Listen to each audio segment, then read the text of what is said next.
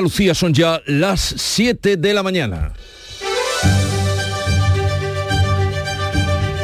En Canal Sur Radio, La mañana de Andalucía con Jesús Vigorra.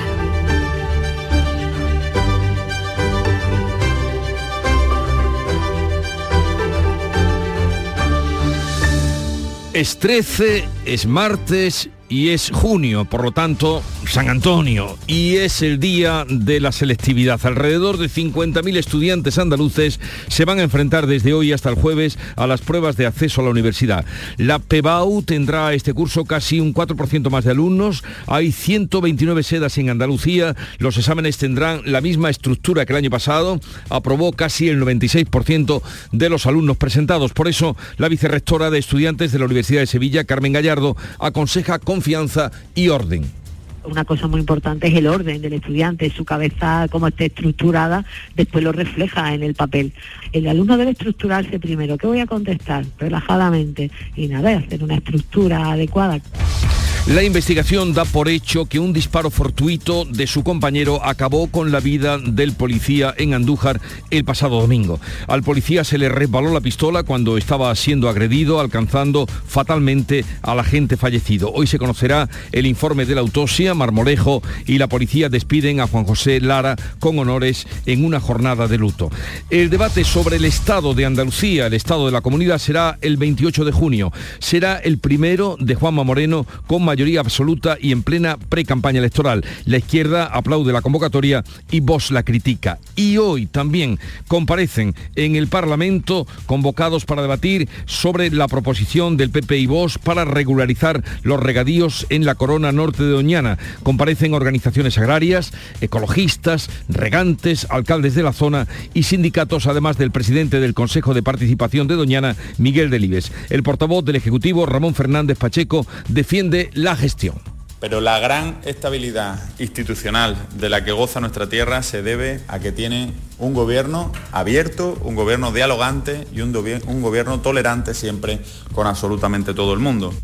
El Consejo de Ministros tiene previsto autorizar hoy el último tramo del AVE Almería. Se trata del soterramiento del tren a su paso por Lorca. Costará 360 millones de euros y tendrá un plazo de ejecución de 32 meses. Es el único tramo de los que afectan a la línea Murcia-Almería en el que todavía no han comenzado las obras. Y hoy comienza en Málaga el DES 23, uno de los mayores encuentros de empresas digitales del mundo. El presidente de la Junta va a inaugurar esta séptima edición que tendrá un impacto impacto económico de 34 millones de euros. La cita congrega a 17.000 directivos de 34 países. En cuanto al tiempo, el día viene soleado en general, con nubes de evolución al este de Andalucía. Meteorología va a activar avisos amarillos por oleaje a partir de las 2 de la tarde en el litoral de Almería, Granada y Málaga. Las máximas van a bajar en el interior oriental y permanecerán sin cambios en las demás zonas. Pero vamos a conocer ahora con más detalle cómo viene el día en cada una de las provincias andaluzas. Cádiz, salud, votaron. 20 grados tenemos a esta hora de la mañana, llegaremos a los 23 y hay nubes. Campo de Gibraltar, Ana Torregrosa. 21 grados, 25 de máxima prevista, cielos prácticamente despejados. 20-21 en Jerez, Salva Gutiérrez. Buenos días, tenemos a esta hora 19, subiremos hasta los 26. Podría llover esta tarde en Jerez, aunque la probabilidad no es muy alta. ¿Cómo viene el día por Huelva, Sonia Vela? Con cielos poco nubosos, a esta hora 17 grados en la capital, la máxima para hoy será de 31. En Córdoba, Mar Vallecillo. Pues a esta hora 20 grados y cielos parcialmente nublados, la máxima prevista es de 29. En Sevilla, Pilar González. Tenemos hasta ahora 19 grados en la capital, se espera una máxima de 30 y nubes bajas de evolución. ¿Cómo amanece en Málaga, Damián Bernal?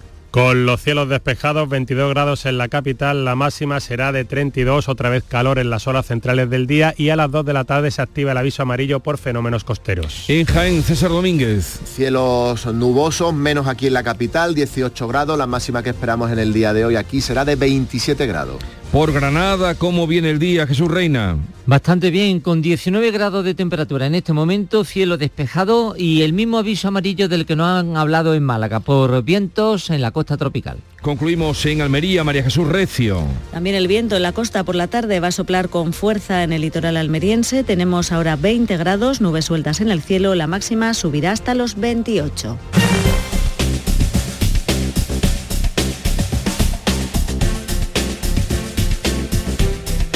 Vamos a conocer ahora cómo se circula por las carreteras de Andalucía. Desde la DGT nos informa Alejandro Martín. Buenos días. Muy buenos días. Arranca esta jornada de martes y hasta ahora van a encontrar ya leves complicaciones en el acceso a Sevilla capital por la A49 a su paso por Tomares y Camas y ya en la ronda SE30 a la altura de Pineda en dirección Puente del Centenario. Afortunadamente, eso sí, en el resto de carreteras de la comunidad de Andalucía se circula con total normalidad. No van a encontrar dificultades ni en el resto de carreteras principales ni tampoco las secundarias.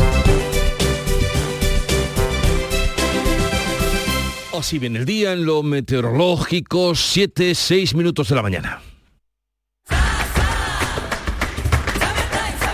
Ya está aquí el verano, con sus playas infinitas, sus pueblos blancos y todo el tiempo del mundo para ti. Tiempo para hacer lo que tú quieras o no hacer nada de nada. Es tiempo de verano. Date una alegría. Ven Andalucía. Campaña financiada con fondos FEDER, Junta de Andalucía. En Canal Sur Radio, la mañana de Andalucía con Jesús Bigorra. Noticias.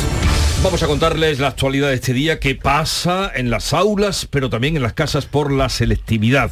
Cerca de 50.000 estudiantes andaluces se someten entre hoy y el jueves a las pruebas de acceso a la universidad. Son casi un 4% más que el año pasado en 2022. Manuel Pérez Alcázar. Están citados a las 8 de la mañana. Los exámenes tendrán la misma estructura que el año pasado. Comenzarán con las asignaturas troncales lengua y literatura, historia y lengua extranjera, más una materia troncal de segundo de bachillerato. La fase de admisión eh, podrán eh, someterse a una prueba voluntaria para subir nota. El estudiante se puede examinar de hasta cuatro disciplinas. El trabajo ya está hecho. Es todo un trabajo de fondo, pues si lo llevas preparado, pues va a ir más seguro al examen. Muy mm, a la vez nerviosa, pero muy tranquila porque llevamos estudiando unas cuantas semanas y bastante bien. La vicerrectora de estudiantes de la Universidad de Sevilla, Carmen Gallardo, aconseja confianza y orden yo creo que deben confiar en sí mismos. Una cosa muy importante es el orden del estudiante, su cabeza como esté estructurada, después lo refleja en el papel. El alumno debe estructurarse primero. ¿Qué voy a contestar? Relajadamente. Y nada, hacer una estructura adecuada. Claro que sirve, todo sirve. El año pasado aprobaron estas pruebas el 96% de los alumnos, aunque de lo que se trata es de obtener buena nota. Por suerte para todos, vamos a otro asunto. La investigación sobre el agente muerto en Andújar el pasado domingo espera conocer hoy el informe de la autopsia y de balística, pero se decanta porque murió por un disparo de su compañero, Marilo Rico. Según fuentes policiales, el agente que estaba siendo agredido echó mano de su pistola, pero dudó en emplearla o sacarla porra. Decidió hacerlo segundo y se le resbaló la pistola y se disparó. No obstante, no se descartan las otras dos opciones, que al agente fallecido se le disparó fortuitamente su propia arma o que el disparo procedió de la policía local que acudió a prestar ayuda. El agente fallecido, Juan José Lara, ha sido despedido por compañeros y vecinos este lunes en su localidad natal de Marmolejo. Muchacho entrañable, compañero al máximo. Un gran profesional. Eh, esto ha sido una una cosa que no nos lo podremos olvidar en mucho tiempo o quizás nunca. Que era un muchacho que se integraba mucho en el pueblo, en todos los temas de deporte, actividades, participaba con los clubes y con toda la gente joven. Estaba siempre muy colaborador con todo el mundo, con la gente. Una pérdida muy grande. El agente ha recibido a título póstumo las medallas de oro de la policía y de su pueblo. Y todo esto circulan por las redes, que no paran los vídeos que, grabaron los vecinos, que vienen a demostrar cómo la realidad es muchísimo más zafia que lo que es la muerte, la persecución, la actuación de la policía en las películas. Bueno, los sindicatos policiales denuncian falta de medios en Cádiz tras la pelea multitudinaria del pasado fin de semana. Paco Ramón. La trifulca congregó alrededor de 40 personas a las puertas de una discoteca en la punta de San Felipe. La policía local intervino, pero ante la dimensión del altercado pidió ayuda a la Policía Nacional, que respondió que no tenía efectivos para acudir en su auxilio. La respuesta se repite, según los sindicatos, mm, desde hace años. No hay personal y por lo que pagan por las horas extras, añaden, nadie quiere trabajar un sábado por la noche. El Parlamento andaluz va a celebrar el 28 de junio un debate general de política general sobre el estado de la comunidad solicitado por el presidente de la Junta. Se celebrará en plena precampaña de las elecciones generales. Será el primer debate de este tipo con la mayoría absoluta del PP que la semana que viene precisamente cumple un año. El portavoz del Ejecutivo, Ramón Fernández Pacheco, defiende la gestión, la vocación de diálogo y la estabilidad del gobierno andaluz. Tenemos una mayoría parlamentaria suficiente, pero la gran estabilidad institucional de la que goza nuestra tierra se debe a que tiene un gobierno abierto, un gobierno dialogante y un, gobierno tolerante siempre con absolutamente todo el mundo. El PSOE aplaude la convocatoria por Andalucía e Izquierda Unida echan de menos un debate sobre sanidad. Vox critica que, se de, que eh, este debate meta en campaña al Parlamento andaluz. Y hoy es el día en el que se va a hablar de Doñana en el Parlamento, por fin. La Comisión Parlamentaria sobre la propuesta para regularizar los regadíos del entorno de Doñana va a escuchar hoy a los expertos convocados, también a profesionales, cooperativistas, salvo a la vicepresidenta Rivera y a la Confederación del Guadalquivir que han decidido no asistir. Ambos han declinado la invitación. La comisión comienza a las 10 de la mañana con la comparecencia de los representantes de las cooperativas agroalimentarias. Entre la nómina de expertos citados están grupos ecologistas, organizaciones agrarias y de regantes, alcaldes de la zona y también técnicos como el presidente del Consejo de Participación de Doñana, Miguel Delibes, incluido a última hora tras las quejas de los grupos de izquierda que hablan de veto. Delibes cerrará la sesión de comparecencias esta tarde. Coincidiendo con esta cita, llega la advertencia del Consejo de Europa a las autoridades españolas por las condiciones en las que viven los inmigrantes trabajadores de la fresa de Huelva. El informe de la delegación de expertos que visitó la zona el pasado verano subraya la falta de agua potable, de electricidad y de salubridad en los asentamientos. El Consejo de Europa considera que la Administración española no hace suficiente para atajar estas irregularidades. El gobierno español ha respondido mostrando su preocupación por la situación y asegura que en Huelva se han aumentado las inspecciones laborales que han pasado de 57 en el año 2018 a 329 en 2022. Bien, pues ya veremos de todo lo que se habla hoy en esa sesión del Parlamento andaluz, día desde luego de sesión. Eh, intensa y tensa. La mayoría del Consejo Fiscal pide al Gobierno que no apruebe hoy la designación de Dolores Delgado como fiscal de Derechos Humanos y para la memoria democrática. La consideran nula y amenazan con impugnarla. La Asociación de Fiscales mayoritaria y la Asociación Profesional e Independiente de Fiscales han enviado al Gobierno dos escritos en los que advierten de que el nombramiento de Dolores Delgado por parte del fiscal general del Estado fue nulo al no contar con el informe preceptivo del Consejo Fiscal. Amenazan con impugnar el nombramiento si es aprobado hoy por el Consejo de Ministros. Y el Consejo de Ministros aprobará, aprueba hoy la construcción del último tramo del AVE Almería en plena pre-campaña electoral. El Gobierno va a autorizar el tramo del soterramiento de Lorca que costará 360 millones de euros y tendrá un plazo de ejecución de 32 meses. Es el único tramo de los que afectan a la línea Murcia-Almería en el que no han comenzado las obras para construir la plataforma de alta velocidad. El Consejo de Ministros tiene previsto aprobar también el decreto para la instalación de plantas fotovoltaicas flotantes de la vicepresidenta Teresa Rivera. Cuenta con un informe en contra del Consejo de Estado que advierte de que perjudica a la inversión privada y dificulta las concesiones. El Partido Popular marca líneas rojas a vos en los pactos del gobierno, eh, de gobiernos municipales, que son los que ahora se están negociando, y autonómicos. Los de Abascal advierten que no admitirán vetos y forzarán repetición de elecciones.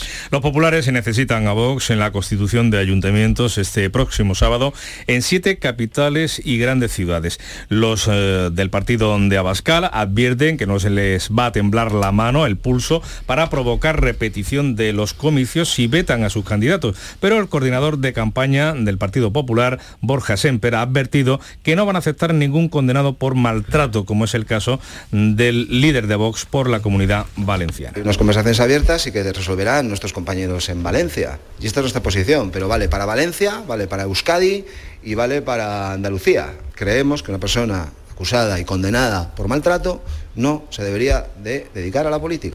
Por cierto, que hoy se constituye la asamblea, en la Asamblea de Madrid, donde la mayoría absoluta lograda por Ayuso va a evitar la negociación precisamente con Vox. Mañana será la sesión constitutiva de la Asamblea Regional de Murcia, donde el PP, que tiene mayoría simple, rechaza de plano el pacto con Vox para la investidura del presidente López Miras. No obstante, podría facilitar que el partido de Abascal accediera a un sillón en la mesa de la Cámara para allanar la investidura. Pues hablamos ahora de las elecciones del 23 de julio y lo que generan. Núñez Feijó renueva el 75% de los cabezas de lista del Partido Popular para esas elecciones generales. Tres de cada cuatro cabezas de lista para las elecciones del 23 de julio serán nuevos. En Andalucía destacan los exconsejeros de Juanma Moreno, Elías Bendodo y Juan Bravo por Málaga y por Sevilla. Habrá renovación en siete provincias, solo repite Carlos Rojas en Granada. En Cádiz abre la lista el presidente de Asaja, Pedro Gallardo. En Córdoba, la exdirectora del Servicio Estatal de Empleo, Isabel Prieto. Por Huelva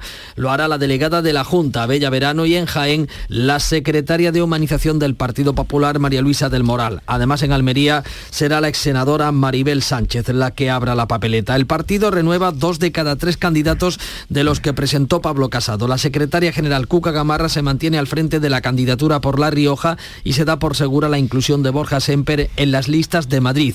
Destaca el fichaje del ex portavoz de Ciudadanos en Barcelona, Nacho Martín Blanco. El presidente de la patronal COE secunda el discurso de los sindicatos contra los planes de Feijó de derogar la reforma laboral. Antonio Garamendi se suma a los sindicatos en defensa de la reforma laboral que se tejió durante nueve meses en el año 2021 y reacciona a la promesa de Fijo de derogar la norma. Los pactos son para que sean estables en el tiempo, que es lo que da la, la perspectiva eh, de futuro. ¿no? Por tanto, nosotros ahí defenderemos lo firmado. El presidente del Gobierno, Pedro Sánchez, ha advertido de las consecuencias económicas y jurídicas que tendría la derogación de leyes aprobadas por su Gobierno, como la reforma laboral o la de pensiones. En un acto del periódico Cinco Días, Pedro Sánchez ha dicho que traería graves consecuencias y un retroceso importante para nuestro país. En definitiva, yo creo que las consecuencias serían graves en términos de retrocesos. Y no solo por una cuestión de seguridad jurídica, que también, sino porque también comportan un riesgo presupuestario real, del que algunos, en su empeño por derogar y por deshacer, parecen no ser conscientes.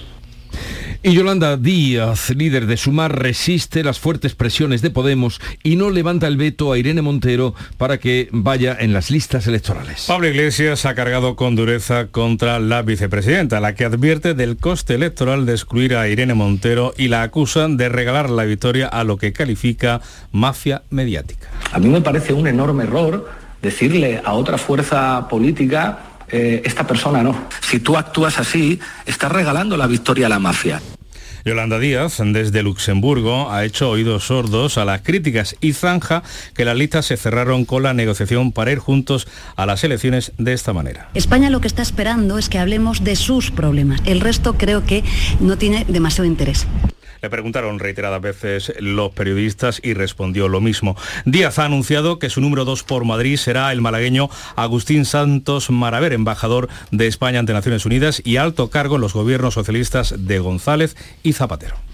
Pero Aragonés, el presidente de la Generalitat, ha anunciado una crisis de gobierno tras el mal resultado de Esquerra Republicana de Cataluña en las elecciones municipales en las que perdieron 300.000 votos con respecto al año 2019. Aragonés ha hecho cambios en las consejerías de Educación, Territorio. Además, Teresa Jordá sale de la Consejería de Acción Climática y Alimentación para hacer tándem con Gabriel Rufián en las listas de las generales. Es la segunda remodelación del gobierno de Per Aragonés eh, que acomete en lo que lleva de mandato. La primera tuvo lugar ocho meses atrás cuando Junts decidió abandonar el Ejecutivo.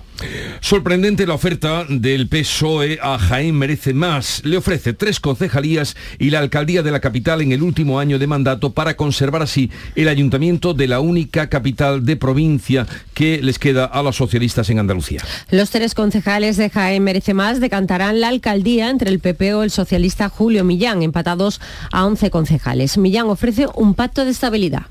Estamos ante un momento clave para asegurar el cambio o que podamos volver atrás. Y por eso cedemos, si hace falta, el año de la alcaldía.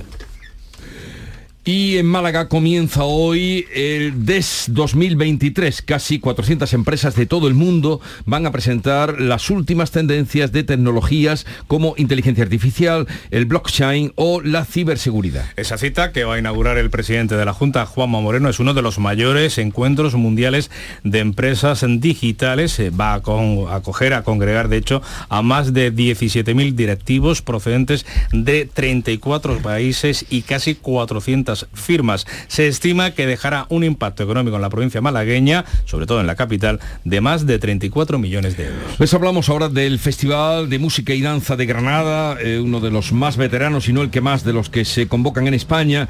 Y este año Canal Sur va a retransmitir la gala lírica con Carlos Álvarez y María José Moreno y el retablo de Maeso, Maese Pedro del Festival de Música y Danza de Granada. La gala lírica con Carlos Álvarez y la soprano María José Moreno con la Orquesta Filarmónica de Málaga está prevista para el 27 de junio, mientras que el retablo de Maese Pedro está programado para el día 22 bajo la dirección de Enrique Lanz, nieto de Hermenegildo, que dirigió su estreno hace ya un siglo en París. El director de la radiotelevisión de Andalucía, Juan de Mellado, ha destacado que este convenio responde a la apuesta de Canal Sur por la cultura y por Granada. Por séptimo año consecutivo, Canal Sur está retransmitiendo, llevando a las casas a los andaluces la música lírica, la danza, la arte escénica. Yo creo que es muy importante que se conozca la cultura de Andalucía y por eso renovamos este convenio, en una apuesta clara por la música, por la cultura y por Granada.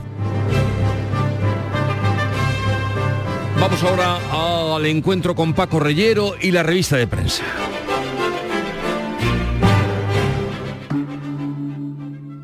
Montepío, ¿en qué podemos ayudarle? Quería saber si mi seguro de salud tiene cobertura fuera de Andalucía. Claro que sí, en toda España. Y si viaja al extranjero, cuenta con asistencia en caso de urgencia. Con la garantía de Adeslas, entidad reaseguradora de los productos de salud de Montepío. Visite montepíoconductores.com. Montepío, lo tiene cubierto. Con lo más destacado de la prensa del día, Paco Reyero, buenos días. Berlusconi è morto. Berlusconi è morto, Jesús, Silvio Berlusconi ha muerto y hoy Rosa Belmonte escribe en ABC que el magnate de la televisión fue mucho más, cantante de cruceros, financiador de la mafia, político populista, defraudador fiscal, político inhabilitado, como no, dueño de periódicos, de equipos de fútbol, modelo de lo que uno no se debe hacer en la cara. Nos eh, quejaremos siempre de nuestros políticos, escribe Belmonte, pero haber tenido a Giulio Andreotti y a Silvio Berlusconi de primeros ministros no se lo envidio a los italianos. El mundo y el país llevan fotos de Silvio Berlusconi posando con una luz que nos eh, retrotrae claramente a El Padrino. El titular del mundo es Adiós al genio mediático que creó el populismo. Y Diego Rasipachi dibuja a líderes de la historia, a una ristra de líderes de la historia y algunas frases célebres. Churchill, por ejemplo, sangre, sudor y lágrimas. De Gaulle, el viento endereza el árbol después de haberlo inclinado. Kennedy, no preguntes qué puede hacer tu país por ti, pregunta qué puedes hacer tú por tu país. Y finalmente Berlusconi, Mama Chicho, me toca. Y el artículo de Pablo Ordaz para el país se titula Murió el actor, sigue la farsa. Hablamos de Berlusconi, Jesús y me viene a la cabeza inmediatamente Donald Trump.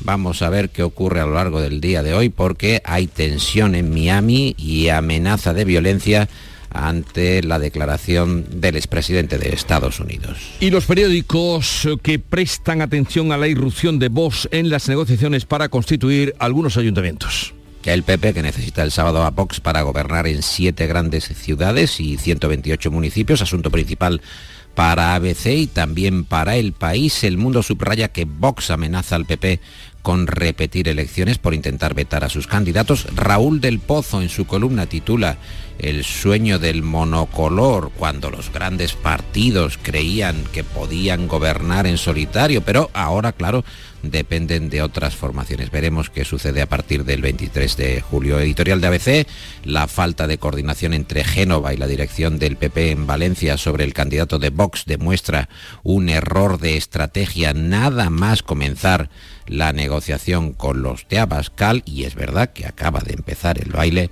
En el confidencial encontramos que Vox exige presidir las Cortes Valencianas y forzará elecciones si el pacto con los populares no es justo y en el periódico de España Feijó eh, que está preparando las listas, ultimando las listas, eh, parece que va a llevar a fines al Congreso al Congreso de los Diputados y se va a reservar algunos fichajes para el gobierno en el caso de que haya gobierno del PP.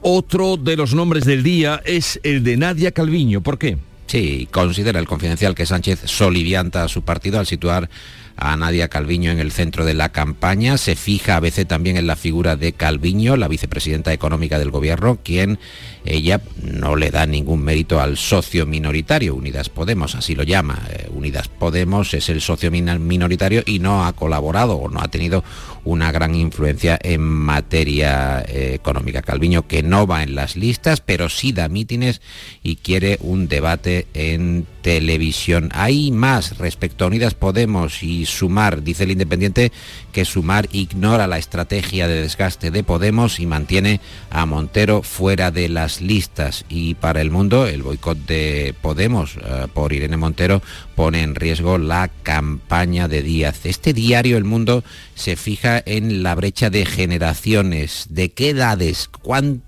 es la horquilla o cuál es la horquilla de edades en las que se va a votar. El 23 de julio nos cuenta el mundo, votarán 10 millones de jubilados por 6,6 eh, millones de jóvenes. Y ahí, claro, los partidos van ajustando dónde está el caladero de votos. Ya sabes, Jesús, que la viñeta de costumbre se ha ido perdiendo, pero hoy vemos una en ABC de Nieto que tiene su interés, es eh, hermosa, y, y en la que uno de sus personajes, solo en la mesa de una terraza, en un parque, piensa, lo peor de la soledad, de la soledad no deseada es que paradójicamente te acompaña a todas partes qué gran problema, o un gran problema de la sociedad. Problema que no está en la agenda. no, no está en la agenda, el demográfico, la soledad.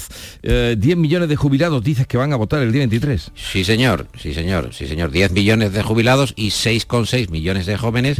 Y ahí digo que, claro, los partidos se dirigen a ver dónde hay, bueno, masa de votantes. El día que salga un líder jubilata entre los jubilados, oh. se va a hacer el dueño del Parlamento, ya lo verás. bueno, vámonos a recibir a Nuria Gaciño, porque son muchos Vámonos, claro que sí. Nuria Gaciño, buenos días. Muy buenos días. Y eh, comenzamos con Iraola, que se acerca a la Almería, y Monchi, que se aleja de Sevilla. El hasta ahora técnico del Rayo Vallecano, Andoni Iraola, es el preferido para sentarse en la próxima temporada en el banquillo de la Almería. Al parecer la oferta, la oferta económica es suculenta y el club almeriense tendría incluso la palabra del propio Iraola de que si al final entre en la Liga Española lo hará en el Almería. Pero eso es precisamente el principal problema, que la prioridad de Iraola parece ser algún proyecto europeo como el Celtic de Glasgow o el Olympique de Marsella.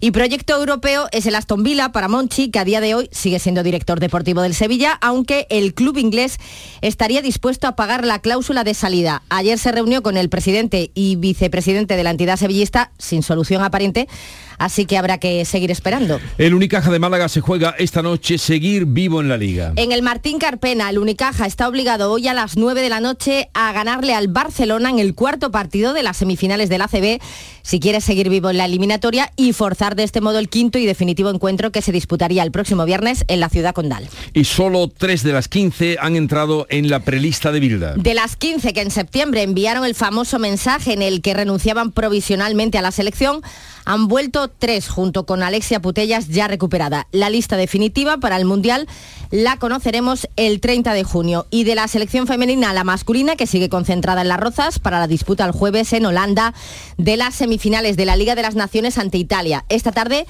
viajará la selección a tierras holandesas. Allí se desplazarán directamente pues Laporte y Rodri, que han estado con el Manchester City celebrando la consecución de la Champions.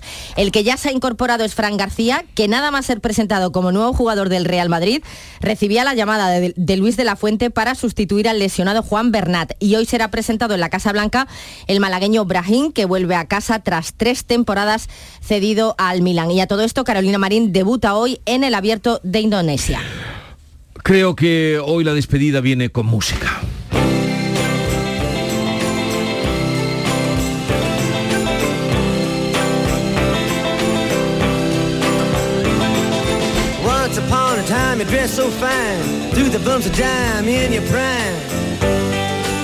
Pues viene con música Jesús, con Robert Zimmerman, es decir, con Bob Dylan, que está girando por Andalucía, ya lo ha hecho en otras ocasiones, y hoy va a estar en la Alhambra, en el patio del Generalife, actuando el hombre eh, más empanado de los que yo he visto en mi vida, realmente. O sea, la empanada es monumental, él llega allí, no habla con nadie, agarra la guitarra y que sea lo que Dios quiera. Yo tuve la ocasión de verlo en la Malagueta hace años.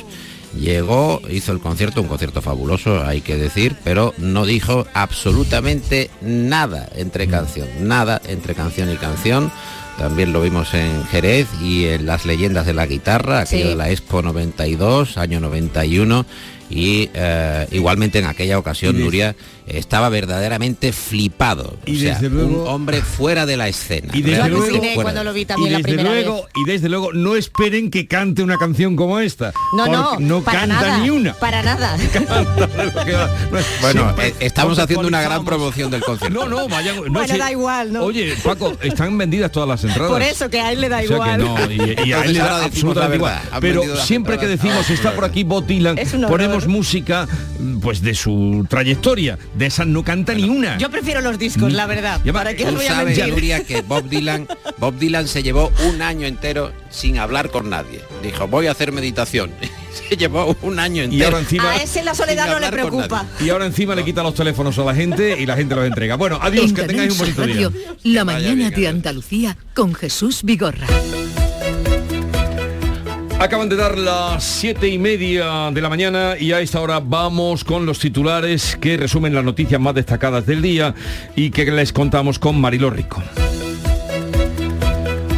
Día de la selectividad. Alrededor de 50.000 estudiantes andaluces se enfrentan desde hoy hasta el jueves a las pruebas de acceso a la universidad. La PEBAU tendrá este curso casi un 4% más de alumnos. Hay 129 sedes en Andalucía. Los exámenes tendrán la misma estructura que el año pasado, cuando aprobó casi un 96% de los presentados. La investigación da por hecho que un disparo fortuito de su compañero acabó con la vida del policía en Andújar el pasado domingo. Al policía se le resbaló la pistola cuando estaba siendo agredido, alcanzando fatalmente al agente fallecido. Hoy se conocerá el informe de la autopsia. Marmolejo y la policía despiden a Juan José Lara con honores en una jornada de luto. El debate sobre el estado de la comunidad en Andalucía será el próximo 28 de junio. Lo ha solicitado el presidente de la Junta. Será el primero de Juanma Moreno con mayoría absoluta y en plena precampaña electoral. La izquierda aplaude la convocatoria y Vox la critica. Hoy comparecen en la Cámara convocados para debatir sobre la proposición de PP y Vox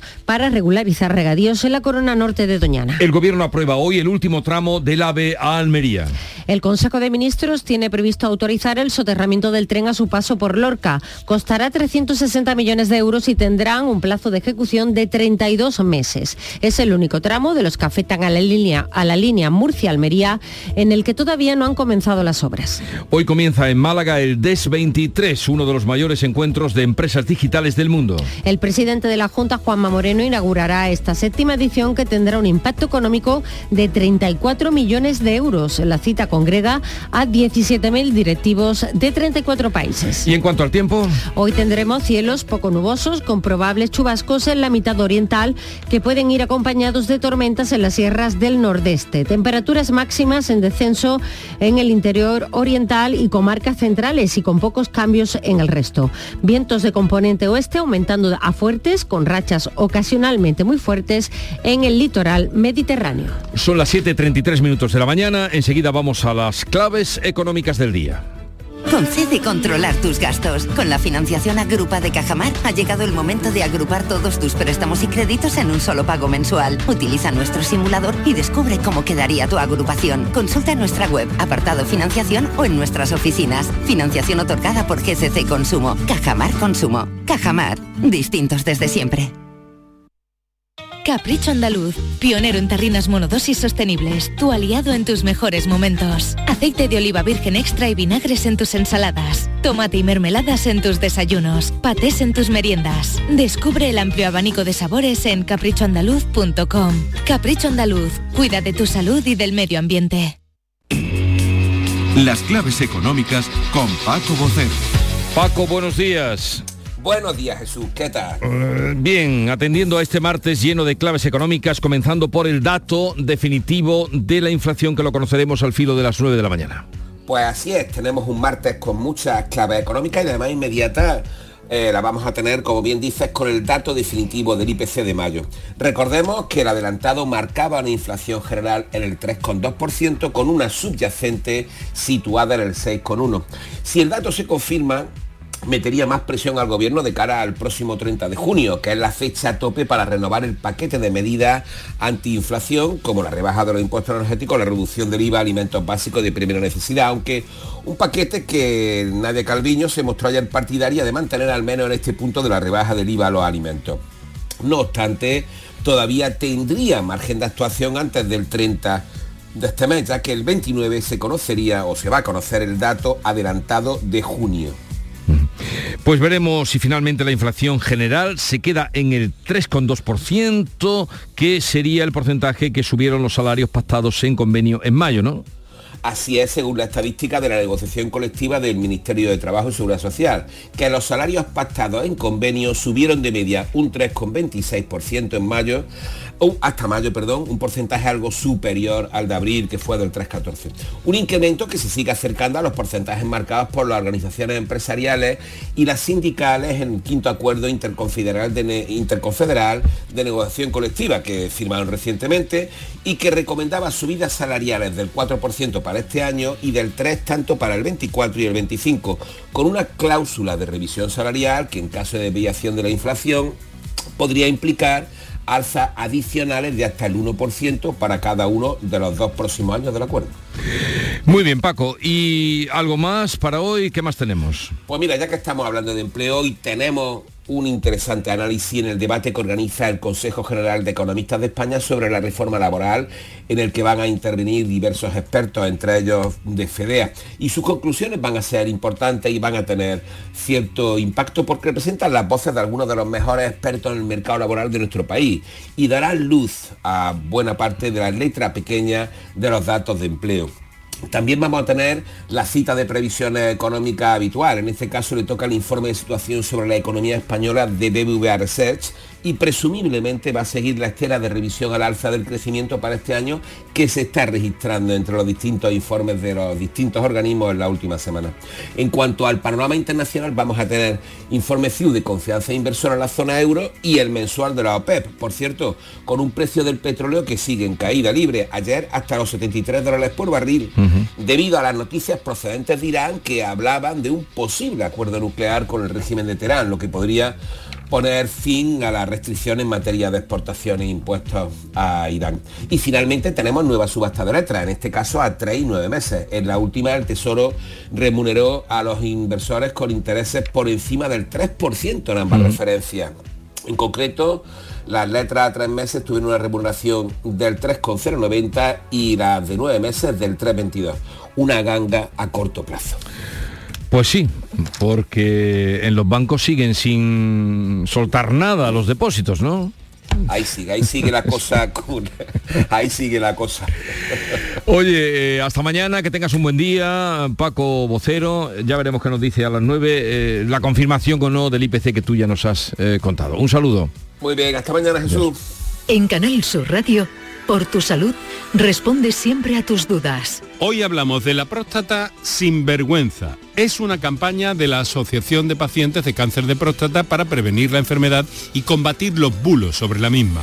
Nos acompañan especialistas y pacientes y también contamos, como siempre, con tu participación en directo. Envíanos tus consultas desde ya en una nota de voz al 616-135-135 por tu salud. Desde las 6 de la tarde con Enrique Jesús Moreno. Más Andalucía. Más Canal Sur Radio.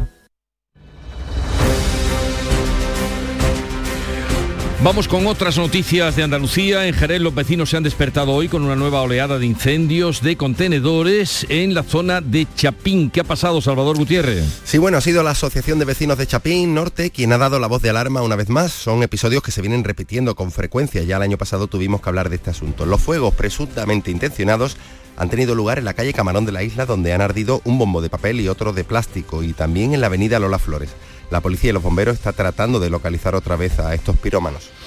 El Tribunal Supremo confirma la condena al pago de más de 8 millones de euros a la empresa Endesa por los daños y perjuicios sufridos en 2014 en la Sierra de Gador, en Almería, como consecuencia de un incendio forestal que arrasó más de 3.200 hectáreas. María Jesús Recio, cuéntanos.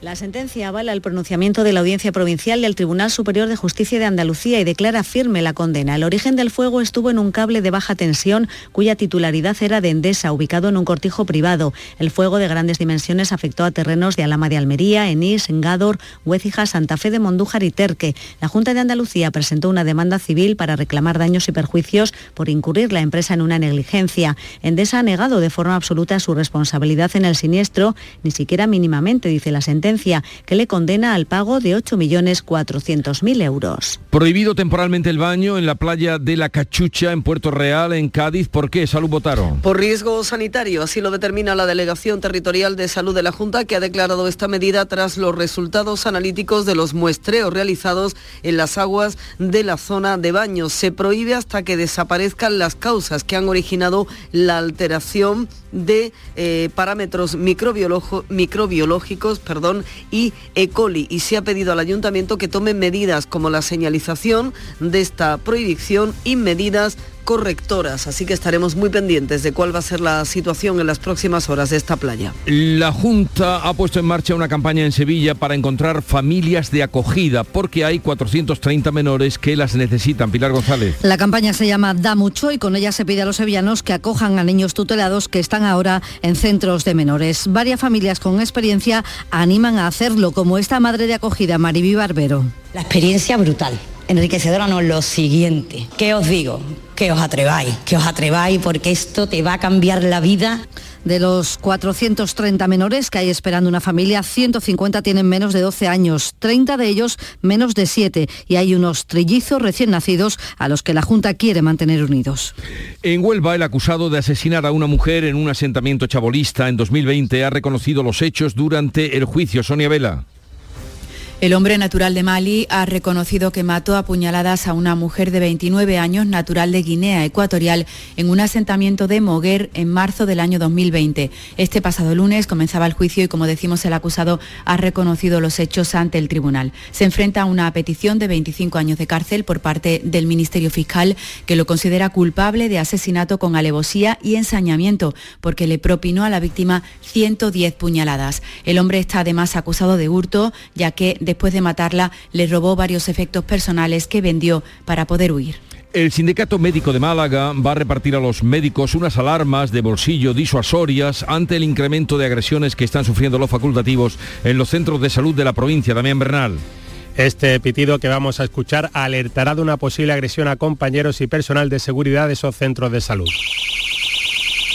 El número de agresiones sigue aumentando en los centros malagueños. María Ángeles Bernal, vocal de atención primaria del sindicato médico está tomando esto una deriva y un rumbo en el que es imprescindible que se tomen medidas urgentes para mejorar las medidas de seguridad en los centros de salud, eh, tanto vigilantes como eh, cámaras, no solamente en el exterior, sino también en las zonas comunes. En 2022 Málaga fue la provincia andaluza con más casos, se notificaron 268. El restaurante jienense Bagá eh, se ha colocado como el cuarto mejor de Europa. Anoche se hizo pública la lista que elabora una prestigiosa guía gastronómica, que no es en este caso la Michelin. César Domínguez. Pues sí, Bagá, el restaurante de Pedro Sánchez, se sitúa detrás de otros de fama mundial, como el Alchemist de Copenhague, Francén de Estocolmo o el vasco Echevarri. Y claro, Pedro Sánchez, escúchalo, encantado de la vida. Precioso ver a Jaén al lado de, nombres como Copenhague, París, Roma, Londres y sé que hay mucha gente que cuando lo ve pues mete Jaén en Google y sitúa dónde estamos. Eh, voy a, he dejado el nombre de la guía para el final, Opinionated About Dining. Y Bagá, César, eh, de Pedrito Sánchez, tiene tres mesas, ¿no? Algunas más, pero mira, por está por delante, algunas más, pero mira, está por delante de otros muy famosos, muy populares de Quique da Costa, el diverso de David Muñoz, el de Can Roca. Hay que venir a un poquito más. Eh, bueno, el hispanista Paul Preston es desde ayer doctor honoris causa de la Universidad de Granada. La ceremonia se celebró en Londres. ¿Por qué en Londres, Jesús Reina? Porque el hispanista no podía venir a España y se desplazó un equipo de la eh, Universidad de Granada, incluida su rectora. Fue ayer por la tarde en la London School of Economics. Este doctor honoris causa, propuesta del Departamento de Historia Contemporánea, ha aludido a la última investigación que tiene entre manos. Todavía estoy lejos de llegar a conclusiones finales sobre el misterio central O sea, porque un país, sea España o Gran Bretaña, adquiere una clase política incompetente e indiferente al interés nacional. Hasta Londres viajó la rectora en funciones Pilar Aranda en uno de sus últimos actos. El Consejo de Gobierno de la Junta ha nombrado ya al nuevo rector Pedro Mercado. Ahora está pendiente de que el nombramiento sea oficial en un acto institucional. Pues llegamos así a las 7.45 minutos de la mañana. Es el tiempo para la información local. Así es que permanezcan atentos.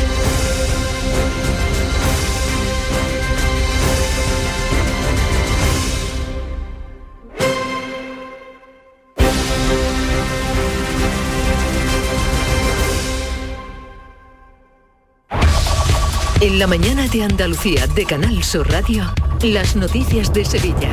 Con Pilar González. Hola, buenos días. 12.000 estudiantes hacen hoy los primeros exámenes de selectividad. En el Hospital General Virgen del Rocío, la rotura de una tubería ha obligado a reorganizar las operaciones y en el Ayuntamiento de Sevilla ya se ha producido la primera reunión para el traspaso de poderes. Enseguida los detalles, antes el tráfico.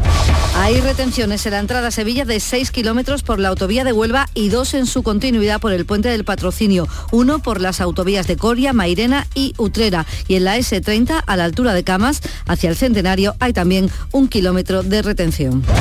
En cuanto al tiempo, tenemos intervalos de nubes bajas de evolución, viento del oeste y la máxima prevista es de 29 grados en Lebrija, 30 en Morón, en Écija y en Sevilla. A esta hora 19 grados en la capital. Atención Sevilla. El mundo del automóvil en Sevilla tiene nombre propio. Grupo Berrocar. Más de 30 años en el sector. Un gran stock de turismos y furgonetas en alquiler y un amplio abanico de vehículos en venta con una de las mejores garantías. Búscanos en grupoberrocar.com y en nuestros puntos de venta y alquiler en Sevilla y provincia. Grupo Berrocar. Tu confianza, nuestro motor. En Canal Sur Radio, las noticias de Sevilla.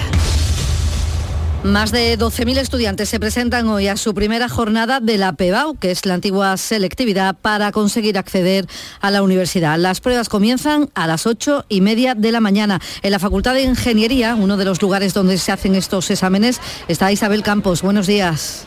Buenos días, Pilar. Con una estampa habitual como cada año, son alumnos que están nerviosos esperando ya para entrar a esa primera eh, de los exámenes de esta prueba de selectividad. Estamos con, con, Carlota. Carlota, buenos días. Buenos días, ¿qué tal? ¿De qué instituto vienes tú? Del IEF Burguillo. Bueno, ¿cómo te encuentras en estos momentos? Pues la verdad que ya cada vez más nervioso porque se va acercando la hora y vamos, estamos atacados de los nervios todos. ¿Cómo ha sido la noche? ¿Has podido dormir? La verdad que bien poquito, porque los nervios juegan una mala pasada. ¿Alguna asignatura a la que le tengas un poquito más de temor? Pues sí, la verdad que sobre todo a lengua, porque en el curso, pues hombre, me ha costado un poquillo, pero y a historia, pues también por el tema de a ver qué, qué cae.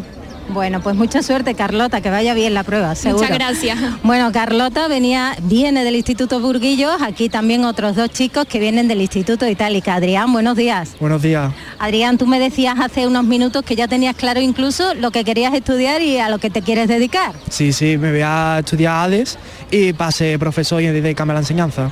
Bueno, eh, ¿has estudiado mucho estos días atrás? Eh, sí, sobre todo ayer y antes de ayer fueron los días que estuve más tiempo estudiando y repasando ya todo. Bueno, y está también con nosotros Nerea. Nerea, buenos días. Buenos días. Bueno, ¿tú cómo lo llevas? Yo lo llevo bien, estoy tranquila, la verdad. Es un momento de tensión, te reúnes con mucha gente y...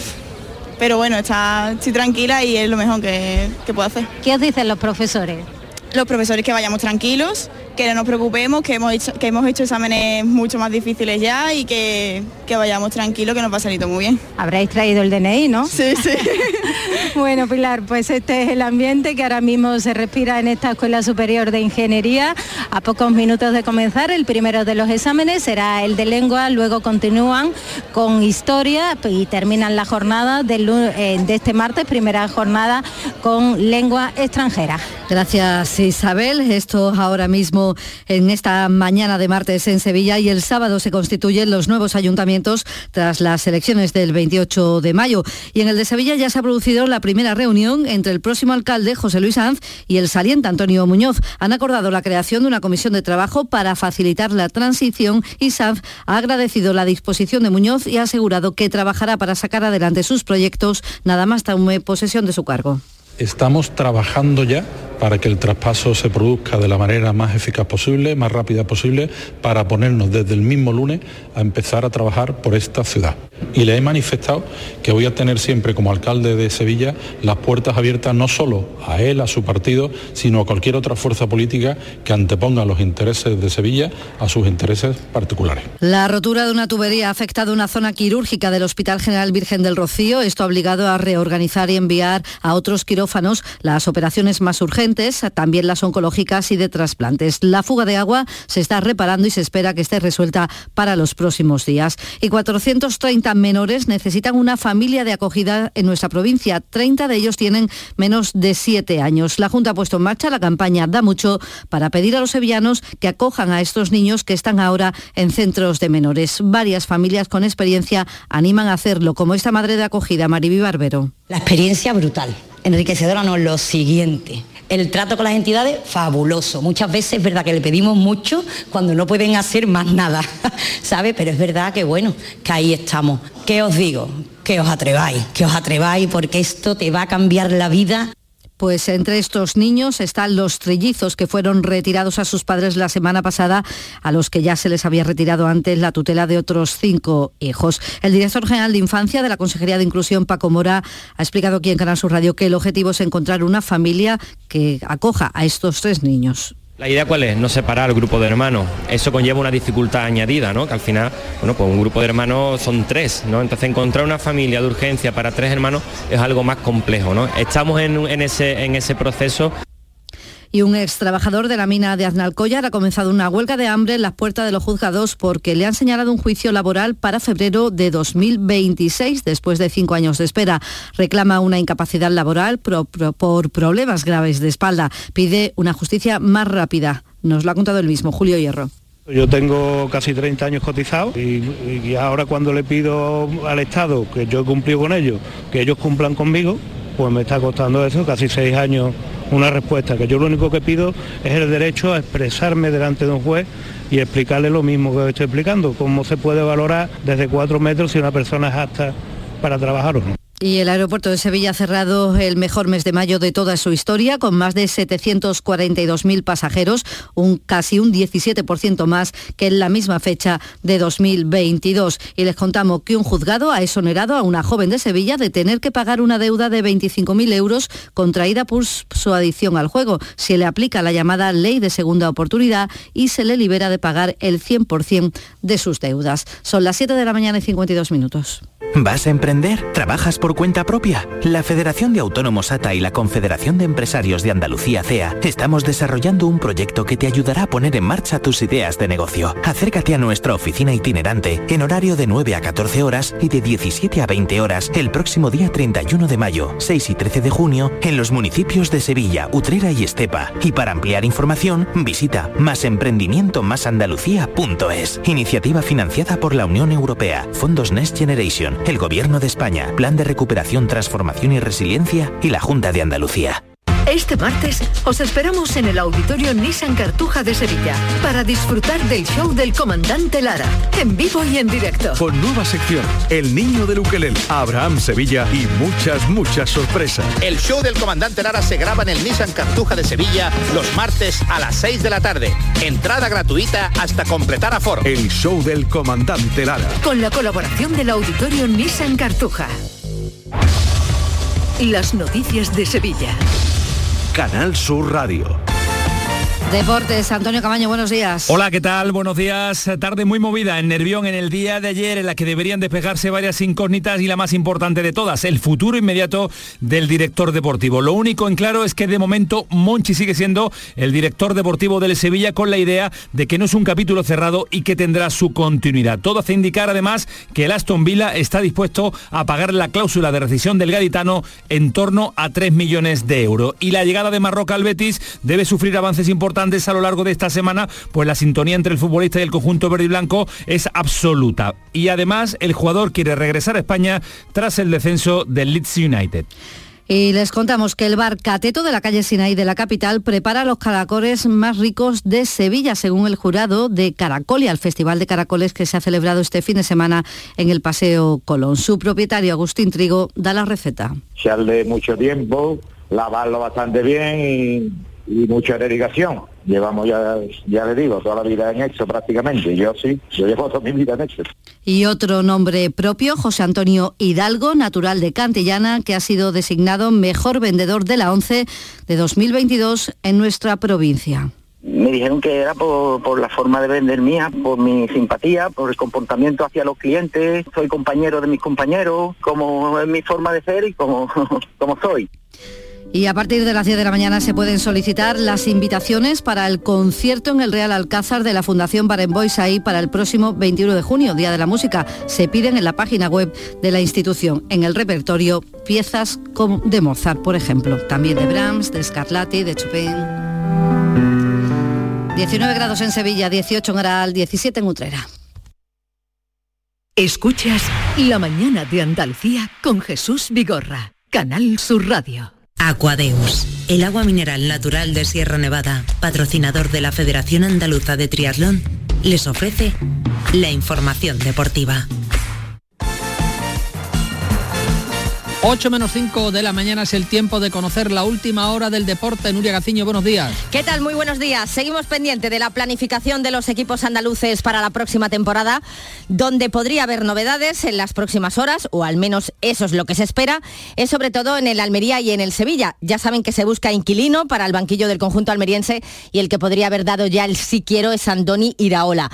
Al parecer le gusta el proyecto deportivo, la oferta económica es importante, pero vendría la Almería siempre y cuando no fructifique alguna de las ofertas que tiene de equipos de fuera de España, como el Celtic de Glasgow o el Olympique de Marsella. Si al final Iraola no opta por ninguna de estas opciones, y se decanta por seguir en la Liga Española, pues el club elegido parece ser que es el Almería.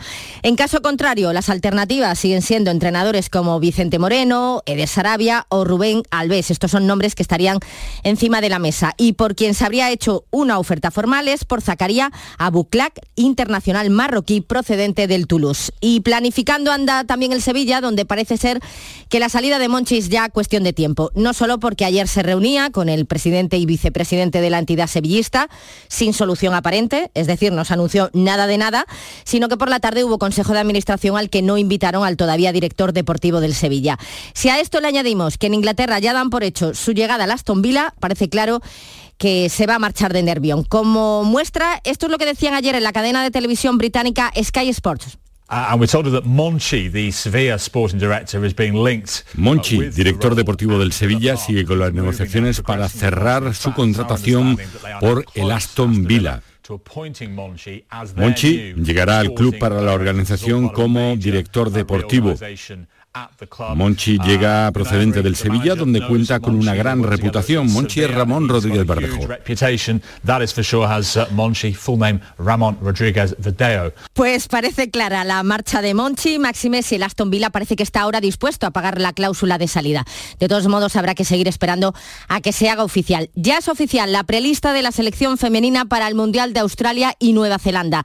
De las 15 jugadoras que en septiembre enviaron el famoso correo en el que renunciaban provisionalmente a la selección, han vuelto tres, junto con Alesia Putellas, que ya está recuperada. Son Aitana Bonmatí, Mariona Caldentay y Ona Batlle. Y como siempre, para no perder la costumbre, el seleccionador Jorge Vilda solo habla de las que están y, por supuesto, no ha explicado qué han hecho estas chicas para poder volver.